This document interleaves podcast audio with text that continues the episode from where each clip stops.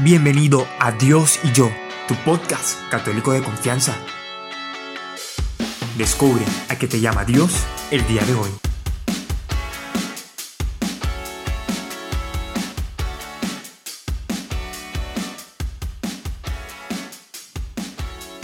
Hola, hola, corazón valiente. Bienvenido nuevamente a Dios y yo, tu podcast católico de confianza. Contigo Marisol, grabando para ti desde Houston, y de donde sea que me estés escuchando, te deseo paz y bien.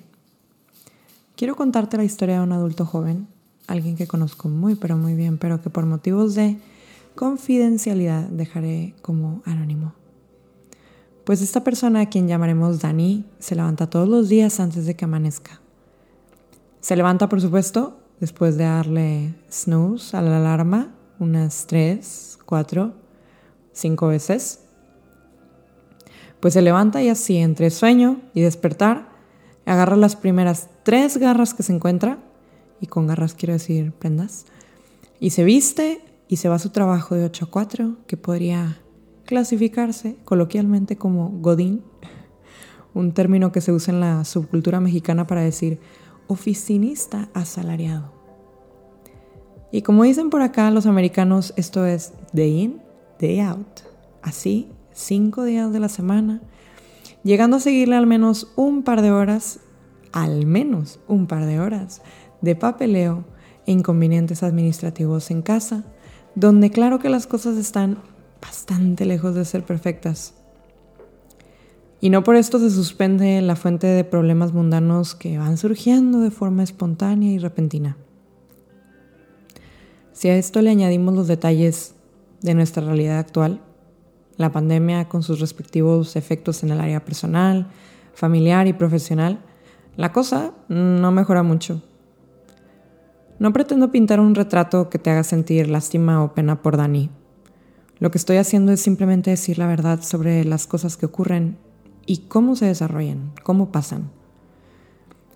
Pero no te estoy diciendo el por qué. ¿Por qué Dani se levanta a esa hora? ¿Por qué hace esto día tras día, tras día, tras día? Por qué hace horas de papeleo, por qué se dedica a tratar de resolver sus problemas y a veces hasta los de otros. Y el punto de esto es que cuando al cuerpo y a la mente se le agotan las fuerzas a raíz del trabajo, la falta de sueño, el aislamiento, el estrés y lo que se te ocurra, es casi inevitable que uno se pregunte, ¿y todo esto para qué? ¿Cuál es el punto? Y si no se tiene cuidado, uno podría contestarse que la verdad no sé para qué hago todo esto o lo que hago no tiene sentido. En línea con el episodio antepasado, grabado por Tony, en el que habla sobre la muerte de la cristiandad, otro de los efectos de vivir en la posmodernidad es vivir en la tiranía del voluntarismo. La filosofía que pone a la voluntad del hombre en primacía frente a la razón. Todos lo vemos en conversaciones, publicaciones en redes, películas, series e incluso nosotros contribuimos a que esta filosofía predomine en nuestra sociedad cuando afirmamos que sí, el individuo tiene todo su derecho a reinventarse y determinarse de acuerdo a su voluntad, así como elegir y escoger sus valores y sus posturas éticas y morales de acuerdo a su conveniencia no a su religión. David Bentley, un editor cristiano, menciona en un artículo suyo que proporcionalmente a nuestro modernismo existe nuestra creencia en la nada. Y dice él que, mucho ojo, no es que no creamos en que no creamos en algo, sino que en verdad creemos en la nada absoluta de nuestra subjetividad y relativismo que sin la trascendencia de lo divino, en efecto, termina siendo nada. Bajo este sistema de creencias, te mueres y nada, vacío. El problema es que nuestra naturaleza como seres sociales puede hacer que queramos conformarnos con las ideas que prevalecen en la mayoría, porque bueno, definitivamente no vamos a obtener ni buena popularidad, ni fama, si se nos ocurre proponer por ahí en redes, por ejemplo, que sí, hay una verdad absoluta y que sí, hay un Dios único y verdadero. Y más allá del querer conformarnos y pasar como buena onda, es el cansancio extremo sin el suficiente reposo y el estarnos enfocando constantemente en lo negativo, las cosas malas, trágicas que vemos alrededor de nosotros, lo que supone un verdadero peligro. Que le pierdas el sentido a las cosas que haces o peor aún, que le pierdas el sentido a la vida. El nihilismo, que seguramente también viste el título de esta eh, de este podcast, de este episodio, Sed como niños, y hablábamos un poquito del nihilismo. ¿Qué es esto? Seguramente has escuchado esta palabra. Pues el nihilismo es la nada. No pretendo darte una clase ni aburrirte con detalles, sobre todo porque la verdad no es un tema académico que yo tenga suficientemente estudiado. Así que mejor te lo voy a explicar con un ejemplo. ¿Alguna vez viste la película ochentera de La historia sin fin? Sí, sí, de seguro que te acuerdas de la nada, aunque quizá no te acuerdes muy bien de lo que se decía sobre ella. En la película quizá recuerdes el trauma que te dejó un perro negro, salvaje y espantoso, llamado Morg, quien era el fiel sirviente de la nada, y que la define precisamente como una especie de desesperanza. Cita textual. Así que, mientras que fantasía son los sueños y las esperanzas de la humanidad, las personas habían comenzado a perder las esperanzas de olvidar sus sueños y la gente sin esperanza es fácil de controlar y claro, quien tiene el control tiene el poder. Todo esto es un diálogo que tiene Mark con uno de los personajes principales. Y en la historia vemos metáforas e imágenes que nos refuerzan estas ideas. Muchas veces, entre más viejos nos hacemos, más cínicos y más apáticos nos volvemos. Cuando nuestros sueños de la infancia se van desvaneciendo, cuando te enredas en las exigencias diarias de las obligaciones laborales, académicas, familiares y demás, la vida se puede volver una experiencia de amargura y de resentimiento. Y sí, en la película vemos el clásico ejemplo del adulto endurecido e incrédulo frente al niño sensible y fiel. En la película, la nada va comiéndose todo y dejando en su lugar el vacío. Y no es de extrañarse para nada que su sirviente sea una bestia dantesca. En su artículo Cristo y nada, David Bentley describe este fenómeno del nihilismo de manera casi paralela a la trama de la historia sin fin. El único culto, dice Bentley, que puede realmente florecer como consecuencia de la muerte de la cristiandad es un sórdido servicio a uno mismo, los impulsos de la voluntad y la nada que es todo lo que queda tras el abandono del cristianismo. Los únicos futuros abiertos a la cultura postcristiana son el nihilismo consciente, con su devoción a la muerte, o la banalidad narcótica de los últimos hombres, que puede ser quizá un poquito mejor que la muerte. Al vislumbrar el desierto de la moralidad, seríamos moralmente responsables si no afirmáramos que Nietzsche tenía razón al hacer al cristianismo responsable por la catástrofe que nos rodea, aun cuando él realmente nunca entendió por qué. Debemos confesar que el fracaso de la cultura cristiana y aquí sigo citando a David Bentley, el fracaso de la cultura cristiana de vivir a la altura de su victoria sobre los dioses de antaño ha permitido que el poder oscuro que una vez se escondía tras ellos dé un paso hacia adelante en propia persona. Y definitivamente debemos temer cualquiera que sea la temible bestia que se está creando en, nuestro, en nuestra sociedad, aún más temible, cruel, inarticulada y vacía,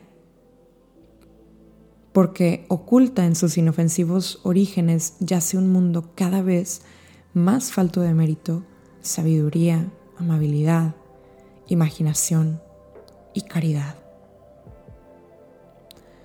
¿Qué nos queda entonces? ¿Y qué podemos hacer para luchar contra el nihilismo?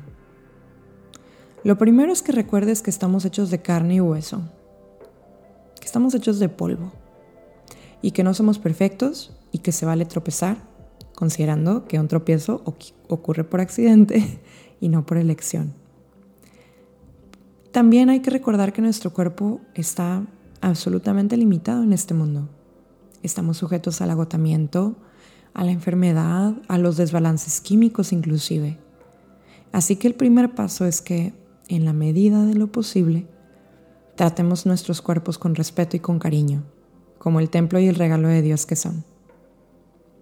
Date descanso, buena alimentación, horarios de sueño razonables y lo que tú necesites, lo que tu cuerpo necesite para que se sienta dispuesto a enfrentar el día a día, que tú y yo ya sabemos, no es nada fácil.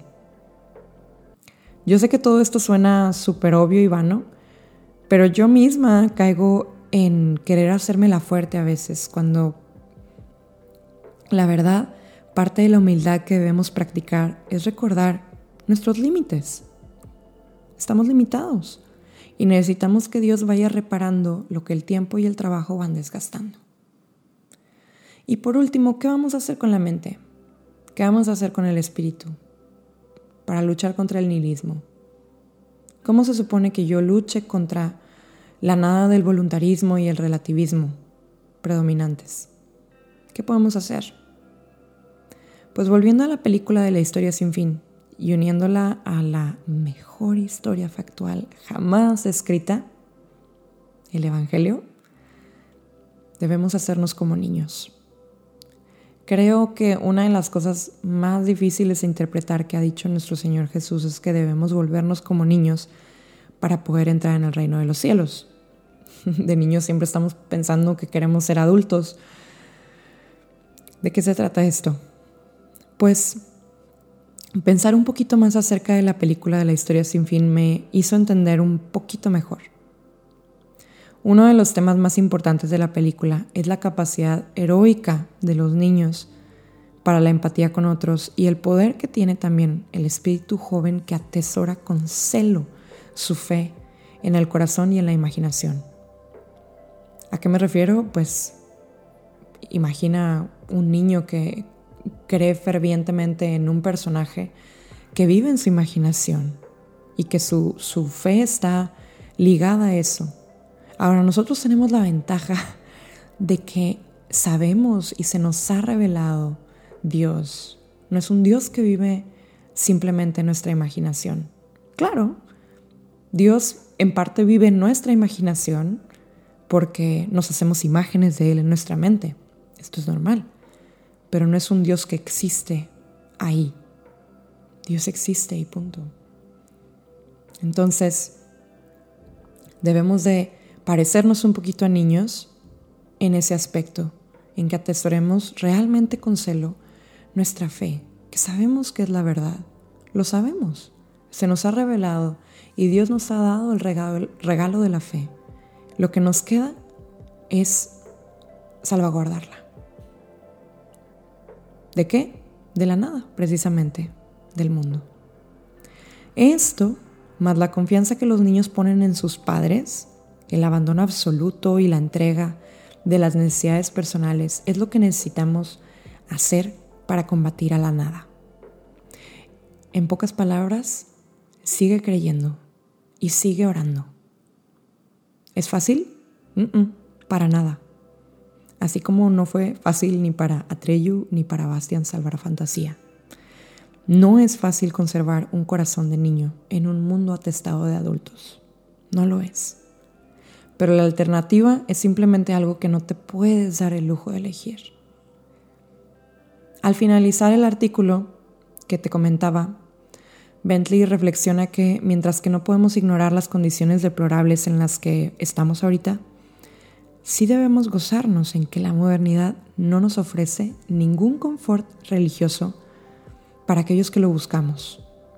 Este es un tiempo de espera y en esta era marcada por la ausencia de la fe en Cristo, Está bien que el alma moderna, que nos falte el reposo, que nos falte la piedad, la paz, la nobleza, que nos falten esas cosas y que encontremos el mundo fuera de la iglesia yermo, infértil, del éxtasis espiritual, del misterio.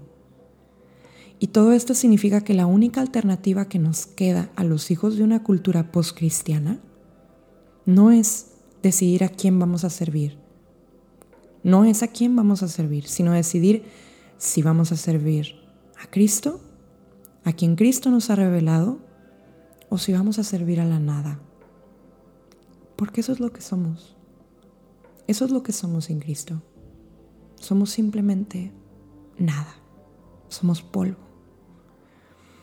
Espero que este episodio te haya ayudado a entender un poquito más acerca de, de la realidad en la que vivimos, del nihilismo. Te invito también a que escuches, si no lo has oído, el episodio de Tony. Y espero que elijas conmigo también ser como niño, aunque falles, aunque sea difícil y aunque te tardes en lograrlo. Dios mira nuestros esfuerzos y con cada paso que damos en su dirección, llueven de su mano las fuerzas y las gracias para salvar fantasía, nuestra alma, para salvar nuestra alma del vacío de la nada. Te deseo un excelente miércoles y paz y bien.